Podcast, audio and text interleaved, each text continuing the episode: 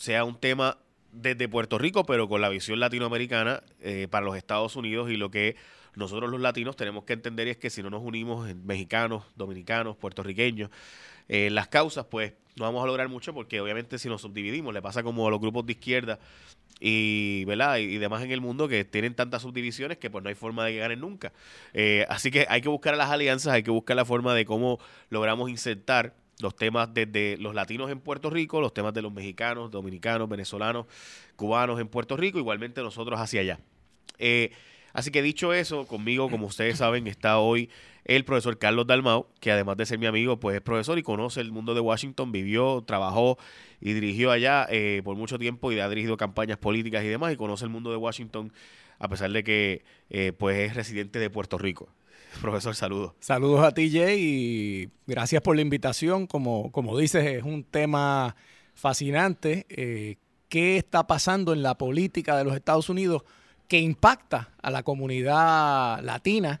Pero cómo esa comunidad latina va a definir probablemente el resultado de las elecciones del 2020. Yo creo que ese es un tema fascinante. Así es, y vamos a hablar de eso hoy, los candidatos demócratas a la presidencia de los Estados Unidos. También vamos a hablar de eh, una, una historia que sale en el New York Times, que yo creo que es bien importante, sobre la merma en eh, los hijos de latinos que están naciendo en Estados Unidos. O sea, eh, ha disminuido en casi 30% los nacimientos de latinos en los Estados Unidos en los pasados 10 años.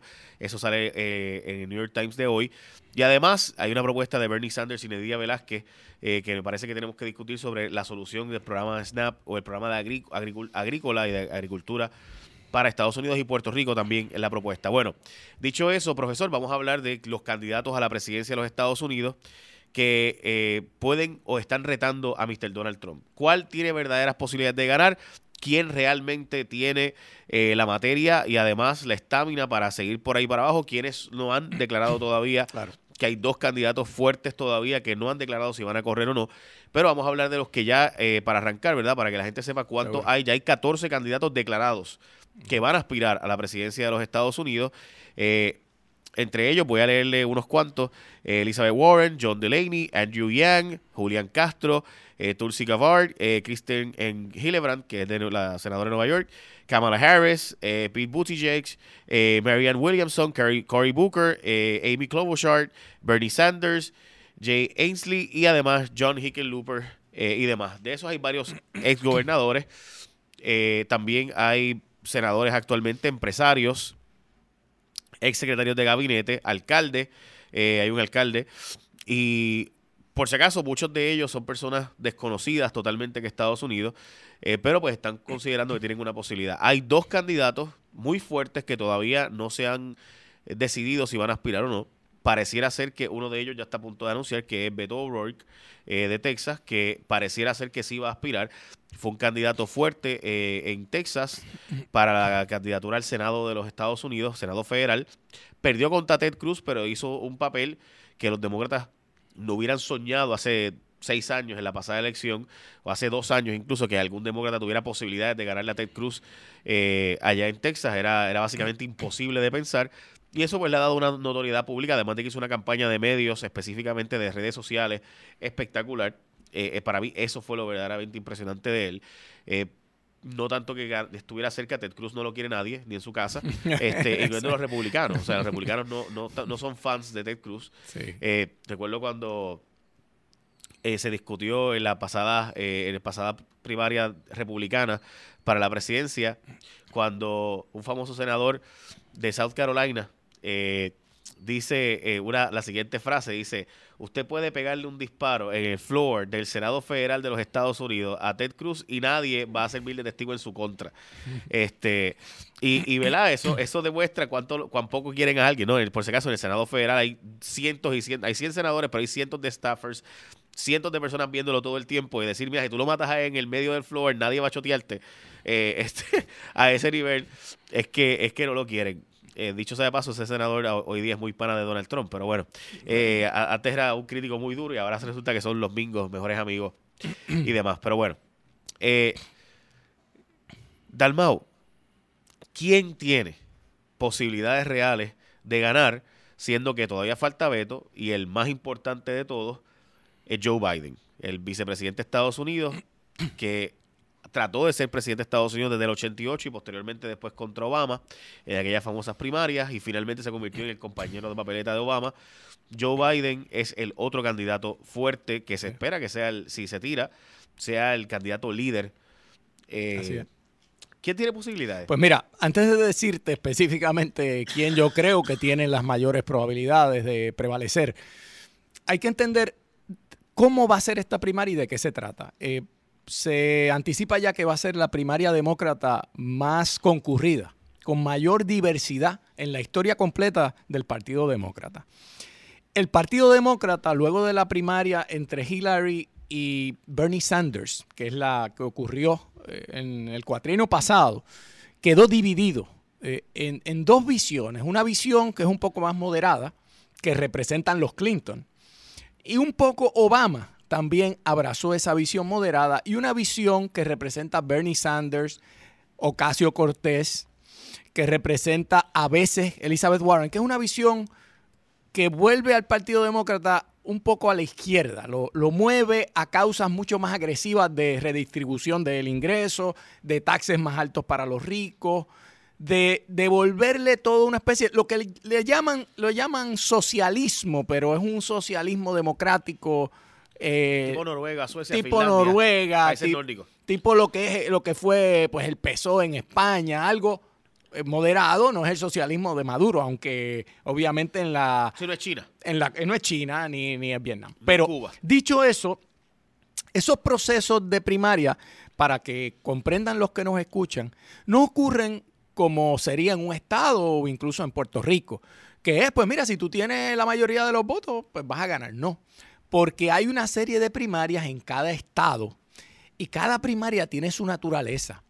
Y hay candidatos que van a ser fuertes en unos estados, pues por, razones diversas, y otros que van a ser más débiles. Eh, hay ya un esfuerzo, incluso en Puerto Rico, de cambiar la fecha de la primaria para hacerla en marzo en lugar de en junio, y, estar en la, en la pelea de que yo puedo escoger, porque en un campo tan grande, pues hay espacio para decidir. Que sería después del Super Tuesday y después de Luisiana, después, la de Puerto Rico. Y eso tiene, obviamente, la, intención es que Puerto Rico esté en el centro de después del Super Tuesday, que es cuando se puede haber decidido. Claro que ya hay un, ya se ven unos candidatos que empiezan a perfilar. ¿Cuáles son los que hoy eh, son los pesos pesados en esa primaria? Pues ahora mismo, sin duda, eh, tú tienes ya a una Kamala Harris, eh, que es senadora, es una mujer eh, que lo ha dicho, ella es afroamericana, pero realmente su, realidad y su vida étnicamente es muy mezclada. Eh, y ella representa pues la juventud del partido, tiene 47 años, la diversidad racial del Partido Demócrata, pero fue, fue fiscal. Así que es una persona que puede venderse en unos temas como apelando a ese centro demócrata, como una figura de unificación. Lo mismo está tratando de lograr el senador Cory Booker, que es senador de New Jersey y que fue gobernador. Y está tratando de encontrar ese centro y vendiéndose como la figura de unidad.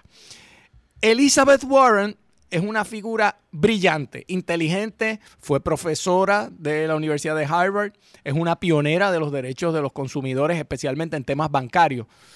Pero le falta la magia carismática, ¿verdad? Porque en estas cosas, cuando hay tanta gente, tú, tú entenderás que el carisma va a ser importante. Así que yo no la pongo entre los top contenders ahora mismo. Bernie Sanders es un peso pesado, no cabe duda. Estuvo cerca en la primaria con Hillary, aunque eventualmente perdió, pero fue una, una figura... Y, perdió por el voto afroamericano. Es correcto. O sea, si él hubiera logrado penetrar a la comunidad afroamericana, probablemente hubiera ganado.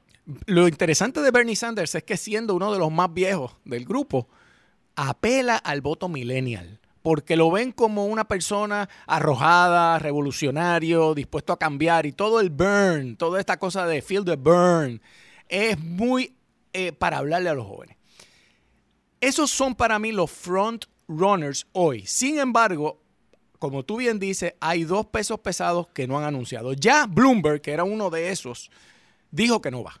Ya el, el ex eh, gobernador, eh, alcalde. de Nueva York, alcalde de Nueva York, Michael Bloomberg, uno de los hombres más ricos de los Estados Unidos y mucho más rico que Trump, ya dijo que no va a aspirar en esa primaria. Así que queda Beto O'Rourke, que tú lo describías bien como una figura nueva, como un joven que le dio tremenda pelea a Ted Cruz, pero que yo creo, a mi juicio, que puede ser una figura interesante, pero no lo veo ganando. Eh, porque cuando le pongan la lupa de candidato presidencial, las cosas cambian. El heavyweight que está por anunciar si va o no va es Joe Biden. Joe Biden fue vicepresidente de los Estados Unidos por ocho años. Eh, tiene un récord sólido, una persona que fue, senador. Fue senador, dirigió el, comité de los jurídicos en el Senado por mucho tiempo. También eh, hay que decir que era el enlace entre el senador republicano y el presidente Obama. Y eso de por sí le da un standing, le dio un standing en su momento de que era un hombre que lograba comunicarse con la otra parte. Y lo hace atractivo para grupos conservadores republicanos que lo ven como alguien con quien, oye, este hombre puede manejar un Senado federal que probablemente se quede republicano. Hay gente que dice que va a cambiar, pero las probabilidades son que eh, se quede o bien cerrado o se quede republicano, aunque gane el Partido Demócrata la presidencia en el 2020. Eh, sí, eh, Biden tiene muchas cosas que lo convertirían, a mi juicio, y algunas de las encuestas lo demuestran, en el, en el líder de ese campo. tiene fortalezas que contrastan con Trump. Es una persona sensible, su hijo murió como veterano de guerra, tiene una historia que contar. Eh, es un hombre que siempre, que vino de clase relativamente trabajadora y siempre ha sido un campeón de las causas de los trabajadores. Eh, así que es una persona con experiencia, amigo personal de Obama, eh, seguramente tendría mucho del apoyo del grupo de Obama. Así es que pero ¿qué tiene que lo hace vulnerable? Frente, por ejemplo, a una Kamala Harris o, por ejemplo, a un Beto O'Rourke. Pues que el Partido Demócrata está en esta onda de renovación generacional. Y Biden tiene 76 años, es uno de los viejitos del grupo. Es una persona blanca de originalmente de Pensilvania, pero fue senador de Delaware o sea, que es de la costa este, que no apela al sur. Así que, aunque Biden seguramente se va a ir adelante en las encuestas, hay que medir bien cómo una vez entra Super Tuesday y se va a los estados del, sur y el Rust Belt, lo que llaman el, el centro, eh, Midwest, todo eso, cómo Biden puede competir con una Kamala Harris, con un Beto O'Rourke. Y esas dinámicas van a empezar a impactar las, eh, las, primarias. Sin decir cuál va a ser el ganador, hoy con ese, con ese plantel, con esa plantilla, eh, yo creo que está, ahora mismo los frontrunners son Joe Biden y Kamala Harris. Esos son los que yo creo que han montado un equipo y, con todo el que Biden, podría decir mañana que no va, en cuyo caso Kamala va a ser la frontrunner, a mi juicio. Eh, doy un dato más para oír tu opinión. Hoy, hoy está Bernie en ese primer lugar. Sí, claro, por, eh, por, la popularidad que tiene, pero acuérdate que Bernie, eh, vuelvo y te digo, hay dos cosas que, que pueden engañar ese número uno de Bernie. Uno, Mucha gente que le simpatiza porque son gente contraria y es el que lleva la contraria, pero que el día de las elecciones no son los que van a votar. Ese es un problema que puede tener Bernie. Y dos, que todavía él tiene que ganar una serie de estados donde, como tú dices, el voto afroamericano podría irse con Kamala eh, y de hecho, tan es así que ya están cuestionando si Kamala de verdad está comprometida con la comunidad, pues la quieren desinflar, la quieren desinflar temprano. Están tratando de, lanzar que ella, como fiscal, metió presos a muchos afroamericanos y ayudó a meter. y yo digo, bueno, pues como fiscal, ¿qué, alternativa tú tienes? O sea, tu trabajo de ser fiscal, pues actuar fiscalmente, ¿no? Sí. Pero hay que decir, Carlos, que yo creo que hay que, hay que hacer un poco de análisis y de comprender que el problema del Partido Demócrata es un problema muy particular. Y es que una cosa es la primaria y otra cosa muy diferente es la elección. O sea, tú puedes ganar la demócrata primaria cómodamente siendo Bernie Sanders. O sea, si Bernie Sanders hubiera lanzado una campaña un poco antes y no hubiera cometido el error de no contratar más mujeres como sus personas de portavocía, y además no hubiera cometido el error de no hablarle casi a la comunidad afroamericana, sino tener un mensaje homogéneo de asuntos de arriba a los de abajo, o sea, un mensaje de, de económico eh, yo creo que ese mensaje a los afroamericanos le, le faltó.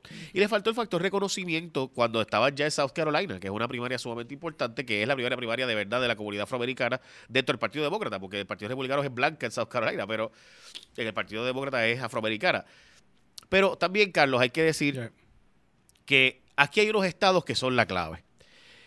Y eso es lo que a mí me parece que siempre en el análisis se nos olvida. Los estados para la grande, para la general. Estamos hablando de la grandota, pero cuando tú vas a los estados claves, si tú no ganas la Florida, si tú no ganas Ohio, tú no ganas Pensilvania, tú no vas a ganar la presidencia de los Estados Unidos. Y ahora hay que añadirle Michigan, que obviamente es el estado, eh, y Minnesota, que fueron estados que se ganaron por muy pocos votos, tanto por demócrata como por republicano. Y obviamente Nevada, New Hampshire y North Carolina son estados swing states. Y esos estados, ¿quién los puede ganar? del Partido Demócrata que pueda entonces ganarle a Donald Trump. Porque si la idea es ganarle a Donald Trump, ¿puede Bernie Sanders ganar en la Florida, en Ohio, Pensilvania? ¿Puede Kamala Harris? Porque yo no tengo duda de que Kamala puede ganar la candidatura, por la nominación por el Partido Demócrata. Puede ganarla y yo creo que es una candidata, como tú dices, sumamente fuerte. Que, by the way, su papá, si no me equivoco, es de Jamaica. Así que, eh, eh, o sea, y de hecho tiene muy mala relación, muy mala relación con su papá, ¿verdad? Y, sabemos lo, la crítica que salió recientemente. Pero te puedo decir lo siguiente para terminar. A mí me parece que ese análisis de quién gana Wisconsin es la parte clave que no he visto todavía. Quién además de Joe Biden pueda ser esa persona que atrae a ese electorado de esos estados con la coalición Obama, que fue la coalición que hizo a Biden famoso, porque Biden era famoso en los 80, pero se desinfló su candidatura cuando salió aquello de que hubo un plagio de su candidatura y campaña. Recordemos aquellos tiempos donde Dukakis pues le ganó el 88. Mira, eh, Jay, tú, tú has dado en el clavo de algo que es el otro componente cuando los electores de, una, de un partido van a una primaria. Uno es a quién, quién me gusta, con quién yo simpatizo. Pero la segunda pregunta que tú te haces como elector en una primaria es, ¿quién le gana a Trump? Porque qué bien que yo simpatizo con este con Beto O'Rourke, pero si no puede ganarle a Trump, pues yo quizás tengo que eh, moderarme e irme con Joe Biden, por ejemplo. ¿Qué está pensando el Partido Demócrata? El Partido Demócrata está pensando en Obama en el 2012. Por ejemplo, Obama, de todos los swing states, es interesante que perdió North Carolina. El único que perdió. Ganó Florida, ganó Ohio, ganó Wisconsin, ganó Virginia y ganó Colorado. Y ganó New Hampshire para colmo. O sea que Obama logró una coalición de gente joven, eh, de votantes demócratas tradicionales, que lo vieron como el cambio. Fíjate que Obama lo que vendió fue, ¿sabes qué? Yo no soy perfecto, pero yo tengo el cambio no podemos ir a más de lo mismo de Bush y de toda esa generación que, era pues McCain eh, el que representaba eso. Así es que, ¿qué quiere Kamala Harris? ¿Qué quiere Joe Biden? ¿Qué quisiera, por ejemplo? Bernie quisiera hacer eso. Lo que pasa es que yo creo que Bernie, eh, y esto es un fenómeno, habrá que medir cómo él corre. Yo creo que Bernie se le hace muy difícil eh, atraer toda la coalición de Obama por, por lo dura que fue la campaña con Hillary. Y fíjate que Hillary, una de las causas que da en su libro de su derrota y de por qué tenemos a Trump ahí, fue la campaña de Bernie. Porque, Bernie, porque Bernie le creó a Hillary. Eh, y yo no estoy diciendo que lo hizo de mala fe, así es la política. Claro. Y él representa. Y él tenía derecho a correr y, y él tenía derecho y a decir el Partido Demócrata debe ser socialista, pero le creó a Hillary una izquierda bien dura, es decir, bien amalgamada, que a la hora de la elección general muchos no fueron a votar por ella. Vamos a decirlo así. E, esto fue, la elección fue histórica. Fue mucha gente a votar. Pero hubo un grupo de gente que decía Never Hillary. Never Hillary. Never Hillary. Y eso lo generó eso el, grupo, de, Bernie. Sanders. Que de hecho, ahora hay quienes plantean que realmente todo fue una estrategia rusa eh, y, eso es parte del análisis que hay que hacer. O Digo, me río porque, porque eso es, eso es, un tema central ahora mismo de la investigación de, O sea, estamos hablando de que hay quien plantea que obviamente Bernie no es un espía ruso. pero los rusos lo vieron como la opción de crear un grupo de fanáticos de extrema izquierda que era nunca Hillary, jamás Hillary, y que fomentaron a través de cuentas falsas y fatulas esa campaña de Never Hillary, Never Hillary, Never Hillary, más allá del Never Trump que había dentro de los grupos de derecha, que también lo hubo. Pero obviamente los estados claves, que son esos estados que hemos mencionado, estos 10, 11 estados, como Michigan, Wisconsin, si Colorado, Michigan, Nevada, eh, eh, Virginia, North Carolina, Ohio, eh, Iowa, quien lo plantea también, y Florida, que es obviamente el más grande y más importante, porque tiene 29 votos del colegio electoral. Esos estados, yo los veo bien difícil para un candidato de extrema izquierda. O sea, Son no, y no te estoy diciendo que a mí me guste o no. O sea, yo estoy de acuerdo. Sí, Estamos haciendo un análisis electoral, no moral. Correcto. O sea, yo puedo estar totalmente de acuerdo con AOC. O sea, Alexandria Ocasio Cortés para venir unas propuestas que son, nada más la discusión de los temas que está trayendo ella son importantes. Aunque no lo logre, aunque no se logre, ciertamente empujan la cosa hacia un asunto más ambiental, pensar en las próximas generaciones. O sea, eso lo que ella logra, sin duda es importantísimo. Ahora, ¿puede ganar ella la presidencia de Estados Unidos en la Florida? Eh, o sea, la Florida que acaba de, Digo, de a, Rick Scott y a Ron Santis. Digo, hay gente por ahí, bendito, le quiero aclarar, hay gente por ahí diciendo que ya debe correr, no puede correr porque no tiene la edad. No, tiene no puede. Eh, eh, Constitucional. Tiene 27 años. Sí, 27 para 28. Ahora, quiero decir algo sobre ese partido demócrata que ella representa. Y tú has dicho algo que no lo podemos minimizar. La agenda del cambio en los Estados Unidos la está empujando gente como Ocasio Cortés. Ella ha hecho unos planteamientos, por ejemplo, fíjate, yo vi uno el otro día. Ella está hablando de los taxes. Acuérdate que el, el tema es que aquí ha habido un despegue económico brutal, artificial un poco por los breaks que ha dado el Partido Republicano a todos estos ricos, que no están poniendo en la economía nada, se llevan los chavos para otro lado. Ella dice, no, hay que ponerle taxes a los súper ricos. Y, ella dice, cada vez que Trump hable de Rusia, Rusia, Rusia, Rusia, yo quiero decir taxes, taxes, taxes, que me enseñe sus cuentas de banco. O sea, ella está convirtiendo el issue en él. Y yo creo que lo hace mejor que ningún otro demócrata. Es excelente. Es excelente. Además de que tiene. A la gente le importa mucho pero el tema de Rusia que el tema de su billete. Su, billete, su taxe. Y vamos a hablar de cómo él le va de taxe. O sea que ella, ella va a ser una figura. Ahora, Tú has dicho algo que no tiene que ver con los méritos o con la efectividad, tiene que ver con el día de las elecciones se cuentan unos votos y hay unos, eh, unas realidades en estos estados que son swing votes, son swing states, son eh, estados péndulos precisamente porque no son ni claramente de izquierda ni claramente de derecha. Y el que sepa manipular, eh, ¿verdad? o colocarse, posicionarse eh, como una figura que atrae de todos lados, va a ser el que va a prevalecer. Y, pues mira, esa es la realidad que tiene el Partido Demócrata. Yo creo que es bueno que, haya una gran primaria. A mí me agrada que porque los electores van a tener una diversidad de, de, puntos de vista, de trasfondos, como nunca ha habido. Bueno, también hay que decir, Carlos, que aquí hay una cuestión de momentum que es clave. Eh, en, en, febrero el 3 de febrero del año que viene es la primera primaria, que es el famoso caucus de Iowa. Después de eso viene New Hampshire. Después de eso viene Nevada. Y ahí obviamente los latinos tienen un rol importantísimo. Nevada es el primer estado de una población latina importante en ir y es la tercera primaria. Y después viene South Carolina, que es la primaria de los, de los obviamente, afroamericanos. El Partido Demócrata me refiero, ¿no? Obviamente el Partido Republicano South Carolina es de blanco, mayormente. Sí, eh, y por eso Obama lo perdió en el 2012. o sea, que nadie crea que, es que son mayoría, pero para el Partido Demócrata sí hay una población grande. Así es. Y esas cuatro primarias tienen ahí el balance de población de Estados Unidos eh, que, son las importantes para el Partido Demócrata. Y puede ser, en Iowa, eh, Bernie Sanders puede ganar. en New Hampshire probablemente gane. Pero puede ganar South Carolina. La, otra, la última vez no lo logró. Este, Nevada que, o sea, de nuevo, es ese, ese punto importante de ese momentum de cuando tú, arrancas. Eh, eso es, eso es clave. De hecho, yo pienso que una figura como él, que es el frontrunner, si no gana temprano los primeros, pues se va a desinflar. Y eso le pasó a un candidato muy diferente a él, pero que tenía el mismo perfil en las encuestas y era en Giuliani. Giuliani ganaba todas las encuestas en aquella primaria, cuando estaba empezando la primaria.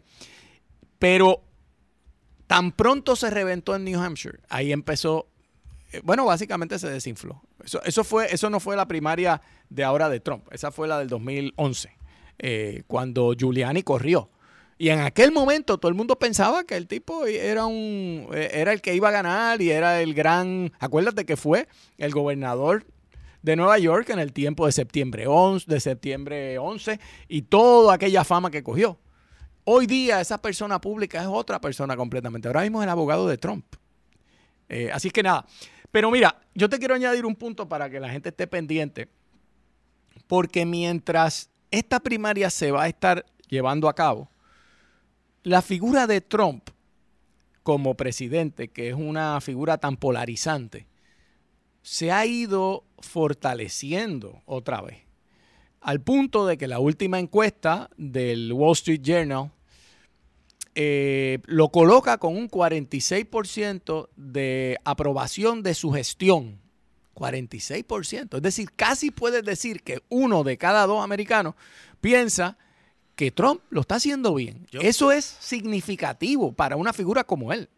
Y, y, con los medios dándole todos los días, los medios especialmente a matar. A matar. Los medios principales de los Estados Unidos le tiran todos los días. Y, y esta, eso lo que le ha creado es una especie de inmunidad, como si le hubieran puesto una vacuna donde ya tiene un grupo que dice, no importa lo que diga el Washington Post, New York Times, pueden decir que le pegó un tiro a alguien, pueden decir que lo... Yo no me importa, no lo creo. o, es, es, mi héroe, punto. Es, mi héroe. Es, el mío. Es el mío y es el que representa, a la, a la mirada de ellos, eh, el antisocialismo, el antidiversidad, el que... Toda esa visión. vamos a plantear, yo creo que Howard Dean es un ejemplo de, de, de esto dentro del Partido Demócrata.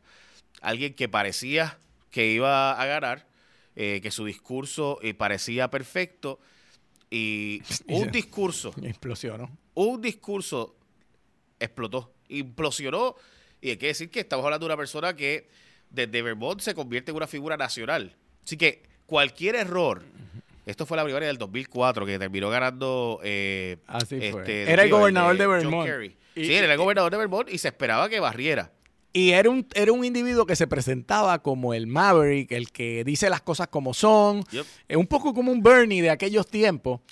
Eh, y, en un discurso, eh, luego de haber perdido una de las primarias, que lo que quería decirle, mira, falta mucho, se vio tan completamente fuera de control y fuera de... Parecía lucha libre. Parecía lucha libre. un, luchador de lucha libre, no, no un presidential candidate. Entonces se desinfló completamente. Y de hecho eso se estudia cuando en los seminarios de Campaign and Elections hay un case study que es el, el, el Howard Dean Move.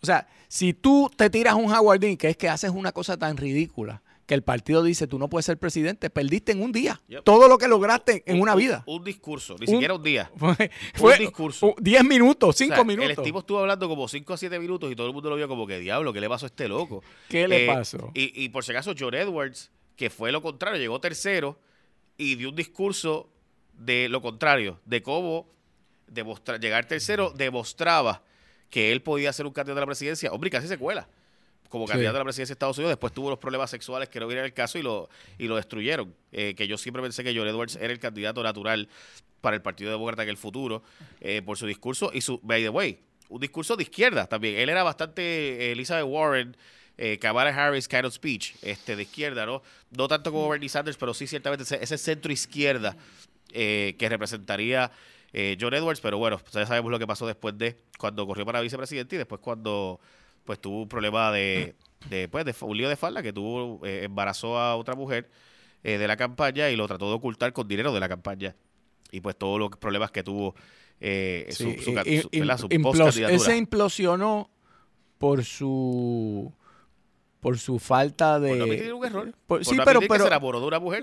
Pero también por su falta de ética, porque utilizar dinero de campaña, pues sencillamente te. No, no, no. Mira, el problema de él principal para mí fue usar a su esposa eh, que estaba padeciendo de cáncer de seno, eh, usar a su esposa como parte de la campaña. lo, con lo que él hizo. De lo leal que yo soy a ti, eh, esposa mía y demás, mientras a la vez estaba, tenía una mujer embarazada de la campaña y le pagó eh, hush money, como le dice en inglés, ¿no? dinero de, de silencio para que no se supiera. y él después cuando se supo, todo el mundo que los, vi- los vio decía que, que, estaba, que se, se enamoró como, como un imbécil. Como los no, o sea, pero tú, Sí, sí, tú I fell, I fell in love. Pero mira cómo cambian las cosas, que eso destruyó a, a este señor, a, a Edward.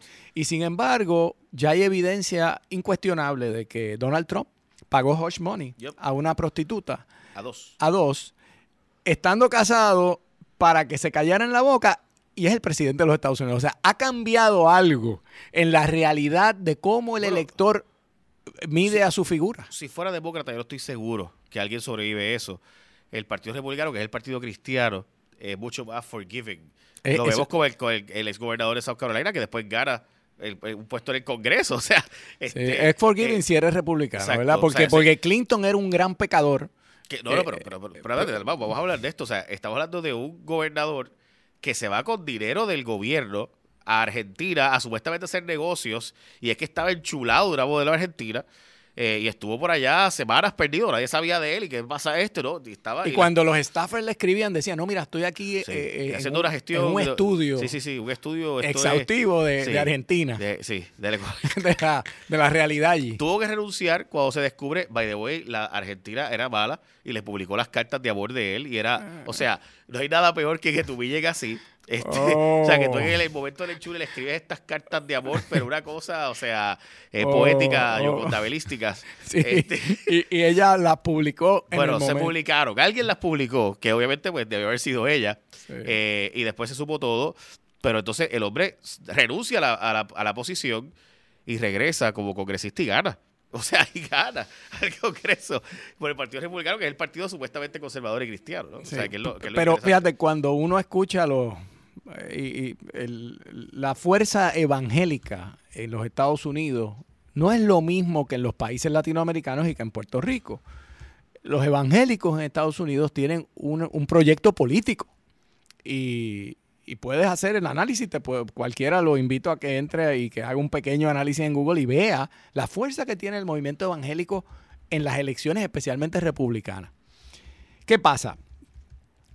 Ese movimiento ha tenido que atenuar a la realidad de un hombre prácticamente inmoral. Porque Trump, si tú lees incluso los libros de Trump, él nunca dice que él hace algo porque es lo justo, porque es lo bueno, es porque me hace chavo, o porque me Porque gusta, o porque yo me voy a vengar de aquel porque se metió conmigo. O sea, es, es una, básicamente es un inmoral, en el sentido más básico de la palabra. No, tiene, no tiene una moral. Su péndulo moral, su compás, como dice en inglés, ¿no? Eh, su Su moral, moral compass. compass. Oye, Carlos, lo que le hizo a Mitt Romney, o sea, es lo, es lo más hijo de su madre que tú le puedes hacer a alguien. O sea, el tipo, Mitt Romney obviamente barrió con Trump. El Partido Republicano, buscando unidad de partido, le dice a Trump, mira, cógete una para el equipo y cógete a Mitt Romney como secretario de Estado para que sea el hombre que te representa a nivel internacional. Y Romney ahí respeto, unificamos. y ahí unificamos el partido. Mitt Romney tiene respeto internacional. eh, además de que Mitt Romney es un hombre de mucho dinero, mucho capital. Él sabe cómo funciona el mundo del capital. Así que no, cógete a Mitt Romney. Y Trump dice, déjame ver. Y empieza a reunirse con él. Y le filtra la Y se tiran fotos. Y se tiran fotos de los juntos que están. Y lo bien que está todo. Y van a cenas juntos. Y qué sé yo. Y después dice, ¿vieron cómo, ¿vieron cómo el tipo me está viendo el ojo? Ajá. Después de que me barrió conmigo en la primaria. No va para ahora ningún lado. Ahora, pues yo voy a escoger a que me diera la gana a mí. Y cogí al hombre de ExxonMobil. O sea, a un, Sí, sí, a un sí. tipo totalmente desconocido. No, no, el- Porque eh, eso es Donald Trump. O sea, e- es a ese nivel de política de lucha libre. Este, y, o sea, y, oye, en sus libros, no solamente lo que salió, en sus libros él describe que cómo él trata a las mujeres y todo eso. O sea, eso él lo ha dicho de su boca. Que las mujeres se le rinden porque él tiene dinero y él sabe cómo manipularlas y todo eso. ¿Cómo los evangelistas concilian? Pues los evangelistas di- dicen dos cosas. Una, bueno, Dios a veces utiliza instrumentos imperfectos para su plan perfecto.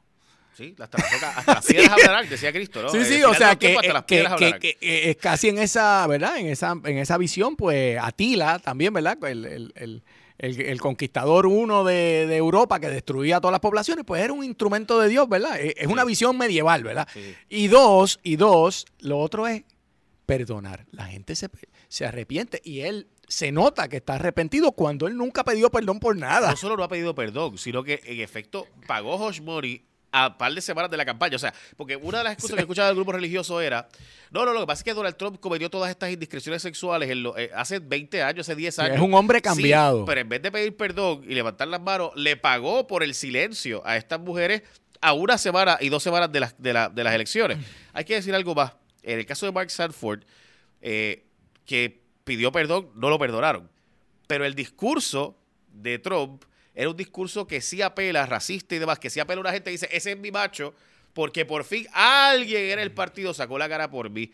Esto no es mi Romney que trata de ser políticamente correcto y hablar con... No, yo quiero que hablen por mí, que soy un hombre blanco, cuarentón, cincuentón, que quiero a alguien que hable por mí. Y honestamente, el 68 a 70% de la población sigue siendo blanca en Estados Unidos y eso va a cambiar en el 2050 cuando este, entonces ya los latinos tengamos una, un rol más prominente y no hay una supermayoría en Estados Unidos, haya, pluralidad de minorías eh, en Estados Unidos y esa, y esa tendencia y, y transición entonces al próximo tema y es que hoy sale en el New York Times una historia de que hay menos reproducción latina en los Estados Unidos que lo que había, eh, básicamente ha bajado casi un 30%.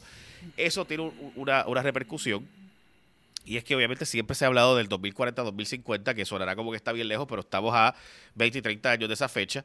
Eh, sea, estamos hablando de una escena no tan lejos, donde si los latinos íbamos a tener un rol mucho más prominente, pero todo depende de ese crecimiento poblacional, que sin duda hoy día es importante, especialmente en la Florida, para ganar la elección de Estados Unidos. Eh, pero si en la Florida no hay, por ejemplo, vamos a hablar de la Florida. Venezuela, los venezolanos están ahí en, Doral. Los puertorriqueños están en Orlando y Kissimmee. Los cubanos están en South Beach, Miami General y demás. Y también hay un grupo de eh, importante de colombianos llegando allí y de venezolanos llegando también al centro de la Florida. ¿Vamos realmente a ser decisivos en el 2020 los latinos? ¿De verdad lo somos o no? Bueno, eh, la, de los dominicanos en Nueva York, me refiero al estado de la Florida. la, la, realidad es que en la Florida no cabe duda de que, eh, por ejemplo, nada más el voto puertorriqueño se ha convertido en un voto eh, que... Mira si es importante que Rick Scott, que era el candidato, era el gobernador y era candidato al Senado, vino cinco veces a Puerto Rico si alguien no conoce la política americana, dice, pero ¿qué hace un individuo que está corriendo para el Senado de Florida yendo a esta isla del Caribe que no votan por, por él? ¿Por qué es que él va cinco veces a Puerto Rico después del huracán María? Pues mira, Jay, él iba allí porque él tiene una población grandísima de puertorriqueños que podían definir su elección y que probablemente lo hicieron porque si miras la proporción en que el puertorriqueño votó por Scott, era 60-40.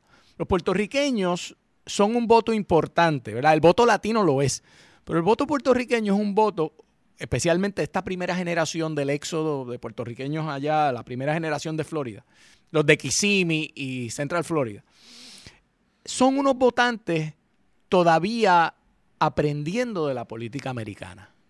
¿Por qué? Porque se formaron aquí con los populares, los PNP, los independentistas, los no afiliados. Y entonces esa visión de mundo es ajena. Así que ellos van allí y dicen, bueno, si el gobernador es bueno y es republicano, pues yo voto republicano. No hay una concepción todavía fuerte de que ese voto va a ser demócrata o republicano. No son los puertorriqueños de Nueva York. No son los de Nueva York. por razones de uniones obreras y de grupos laborales, pues se volvieron al Partido Demócrata full. Búscame uno que haya salido en Nueva York puertorriqueño, ¿no? Todos los, todos los que han salido en public office son bien demócratas.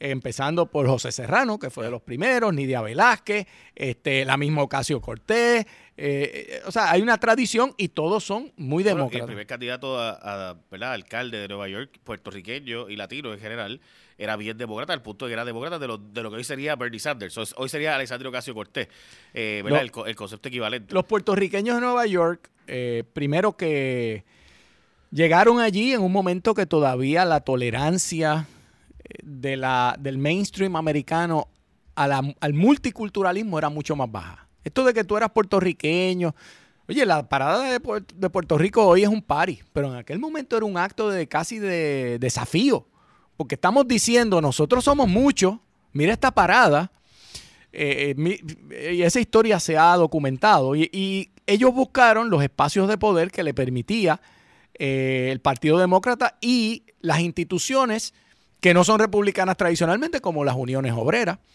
eh, como los grupos comunitarios. Y ese fue el centro de, lo, de poder de los puertorriqueños políticos en Nueva York. En Florida es muy diferente.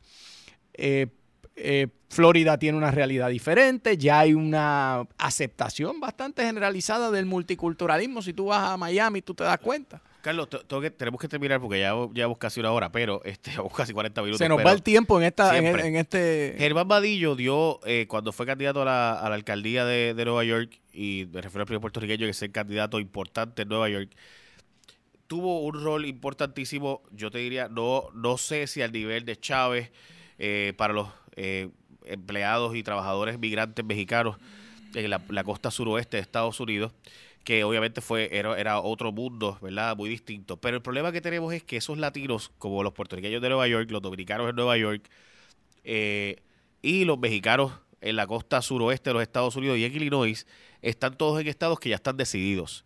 Salvo que Arizona cambie en los próximos, qué sé yo, ocho años, que pudiera ser, que Arizona por la, por la penetración latina, mexicana mayormente, logre cambiarse, el único estado donde ahora mismo se puede decir que los los latinos de verdad tienen poder de elección, que es un swing state importante, Florida. Porque todos los demás, excepto Nevada, que Nevada obviamente hay un voto latino importante. El problema es que Nevada tiene un peso electoral mínimo porque tiene bien poca población, siendo que Nevada es casi todo un desierto, ¿verdad? Y nosotros pensamos en Las Vegas, pero Las Vegas es un desierto. Este, y hay dos ciudades solamente grandes en Las Vegas, eh, perdón, en, Nevada. Eh, así que con, con poder verdadero es la Florida. Eh, se habla de que Texas pudiera hacer eso y se habla de que California eh, obviamente nunca va a cambiar de demócrata. Eh, Arizona es el próximo estado que puede ser importante, que tiene 10 votos del colegio electoral. Florida tiene 29 y por eso es que es tan importante la Florida. Pero todos los demás estados ya están decidiéndose y Ohio cada vez parece más distante para, para los demócratas. Ohio parece que está tendiendo un poco más hacia republicano de nuevo y demás.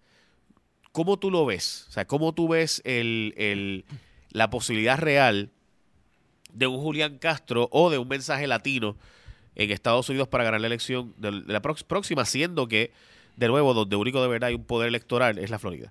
Eh, yo creo que Julián Castro, a quien no discutimos a fondo, que es el candidato latino, eh, no le veo probabilidades porque en, en, las, en los sitios donde él podría capturar votos, está en una competencia con gente como Kamala Harris, que también tiene mucha popularidad en California, por ejemplo. Eh, así es que yo creo que él va a hacer una campaña para un mensaje, pero todavía, por la composición geográfica de dónde están los latinos, no va a ser el voto que decida esa primaria. Eh, quiero comentar algo sobre Vadillo, que lo menciona. Eh, Vadillo nació en Cagua y Germán Vadillo y fue al Congreso de los Estados Unidos representando al Partido Demócrata y al final de su vida desarrolló unas relaciones con Giuliani y se convierte al Partido Republicano. Y pues ya falleció. Y eso eh, puede ser una especie en la vida de él, una especie de premonición de lo que ha pasado un poco con el voto puertorriqueño, que empezó siendo bien fuerte demócrata y ya miras que en Florida hay un movimiento mucho más poroso entre un partido y otro. Y yo creo que eso lo hace poderoso a ese voto. Claro. Porque en la medida en que tú Por otro lado, Giuliani no era el demócrata, o sea, no, era, el republicano tradicional de extrema derecha, ¿no? O sea, que también en ahora, aquel momento, ahora, es otra cosa. En aquel momento, al contrario, trajo gente de, de, de, varios partidos. Y... Que es el mismo concepto de Bloomberg, un republicano que después se vuelve independiente porque realmente era un republicano de centro que podía ser demócrata o republicano, podía escoger el partido que, que él quisiera. Carlos, nos queda, se nos quedaron varios temas, pero creo que ya llevamos Hemos cubierto mucho y creo que es un tema interesante y ya tendremos otras oportunidades de discutirlo. Y también me parece importante lo que, lo que discutimos de adelantar la primaria demócrata en Puerto Rico, que el gobernador está planteando ponerla para el 8, domingo 8 de marzo del 2020. Si eso ocurre, mira, mira la importancia de esto. La primera primaria con una población hispana importante es la de Nevada, que es en febrero 22. Pero después de eso viene el Super Tuesday, que eh, va a ser... Viene South Carolina, que es el 29 de febrero, que South Carolina es, mayormente afroamericana para el Partido Demócrata. Es importante porque podría ser que si está bien cerrado, el que gana ahí eh, se va adelante. O sea, eh, como tú dices, el momentum puede, Momentum, puede cambia, crearse. cambia el momento y, está- y yo presumo que el gobernador estudió ya esto y por eso es que está planteando hacer este cambio dentro del Partido Demócrata, que de nuevo el Super Tuesday es Alabama, California, Massachusetts, Minnesota, North Carolina, Oklahoma, Tennessee, Texas, Vermont, Virginia, o sea que hay tres estados con poblaciones demócratas latinas importantes en, en California, Massachusetts y Texas, obviamente, que tiene una población de, eh, hispana importante. Y entonces después vendría la de Puerto Rico. Así que eh, el Super Tuesday tiene eh, la particularidad de que derrota al que el que se el que murió en Super Tuesday y se acabó. Muy, Sí, por- sí, muy sí. poco puede sobrevivir de eso. si te, si te mueres, o sea, si coges un golpe grande en Super Tuesday, eh, básicamente entras a la segunda, a la etapa final sin fuerza. Y, y quizás es muy inteligente del gobernador colocar a Puerto Rico justo después porque te permite, si esto está cerrado, Acabar de sepultar o, o, sepultamos o, nos montamos en el bote que es, porque si te vas muy temprano, el riesgo es que apoyas a un candidato que no termina teniendo impacto en la primaria. Además de que te pone en marzo eh, 8 es un día que no hay otra primaria, porque marzo 7 es la de Luisiana, que es la de el martes está la primaria del Super Tuesday, que son todos estos estados que mencionamos. El sábado es Luisiana y entonces domingo Puerto Rico sería la única ese domingo. Así que te ponen el mapa y es un día importante y obligaría a muchos candidatos a venir a Puerto Rico, sobre todo los que sobrevivan al Super Tuesday. Yo te aseguro que el miércoles Puerto Rico va a estar repleto de candidatos demócratas eh, ese miércoles, jueves, viernes, sábado y ese domingo para buscar que el Partido Demócrata en Puerto Rico tenga una participación importante. Y hay que decir, la pasada primaria entre Hillary y Bernie Sanders, por la sorpresa de Bernie, se llenó dramáticamente y los colegios no cabía gente, lo Así cual no es normal. Desde los años 80 en Puerto Rico no había, desde el 1980, cuando obviamente estaba la división de Miguel Hernández Agosto y Romero Barceló, eh, no había habido un movimiento importante en una primaria que fue la famosa primaria de Carter Kennedy, ¿no? Y, y, pues nunca había habido un, un movimiento tan grande de gente en una primaria de, de esa magnitud en Puerto Rico. Así es. Así que veremos a ver si eh, nos insertamos de verdad en la política nacional y es bien interesante que hasta independentistas en Puerto Rico están insertándose cada vez más en la política de los Estados Unidos, lo cual muestra que el deseo de unión permanente de Puerto Rico con Estados Unidos está ahí. Sí. Y eso pues es ineludible. No que comentar nada. No, lo único, lo único que lo único que puedo comentar como, como un gancho para el próximo programa es que la Cámara de Representantes en su gran mayoría apoya oficialmente la estadidad y ya tienen los votos, pero es la estadidad para DC. Para Washington DC. Eh, Así que eso- ya- so- ya- con eso te digo que haya Estado 51 difícil, ser Estado que, 51. que Estado 51 DC eh, mira los co-sponsors del proyecto de Puerto Rico y tú me dices si estamos cerquita. No hay break. ¿Ok? Pero hay que decir también, por otro lado, que para que DC se haga un Estado es mucho más difícil que para que Puerto Rico se vuelva un Estado, en el sentido de que requiere una enmienda de la Constitución de Estados Unidos. Y el problema que tienen es que saben que DC va a ser demócrata. Así que los republicanos Sí. no van a aprobar dos Es- senadores es- demócratas es- adicionales. Esa, esa- esa es la, la realidad y bueno, pero eso yo creo que va a ser materia para el próximo programa. Así es, a menos que dividamos California en dos, que sería una posibilidad para que entre entonces dos republicanos con el norte de California. Bueno, que hay una de, una de las teorías era que DC se uniera a, a Maryland o se uniera a otro estado y tuviera capacidad de votar, pero DC no quiere eso. Y la población dice, no, que me voy a unir yo a otro, yo quiero tener lo mío. No, y el problema tendría que dividirlo. Sería la mitad para Virginia y la mitad para, Sí, sí, sí, para, Maryland. Maryland. Y el problema es que Virginia cada vez es más demócrata. Sí, sí. Así sí. que, que, era, que era un, era un bastión republicano hasta no hace tanto y, y Maryland siempre ha sido demócrata. Así que, de nuevo, es este, digo, no siempre, ¿verdad? Los- de los pasados 60 años, ¿verdad? Después de que hubo el cambio aquel de los 60 y los derechos civiles, pero no podemos seguir Digo, Yo sé, pero solo digo una cosa, Jay, lo, lo, hay los bien, bien hardcore estadistas dicen, mira, la solución al problema de Puerto Rico es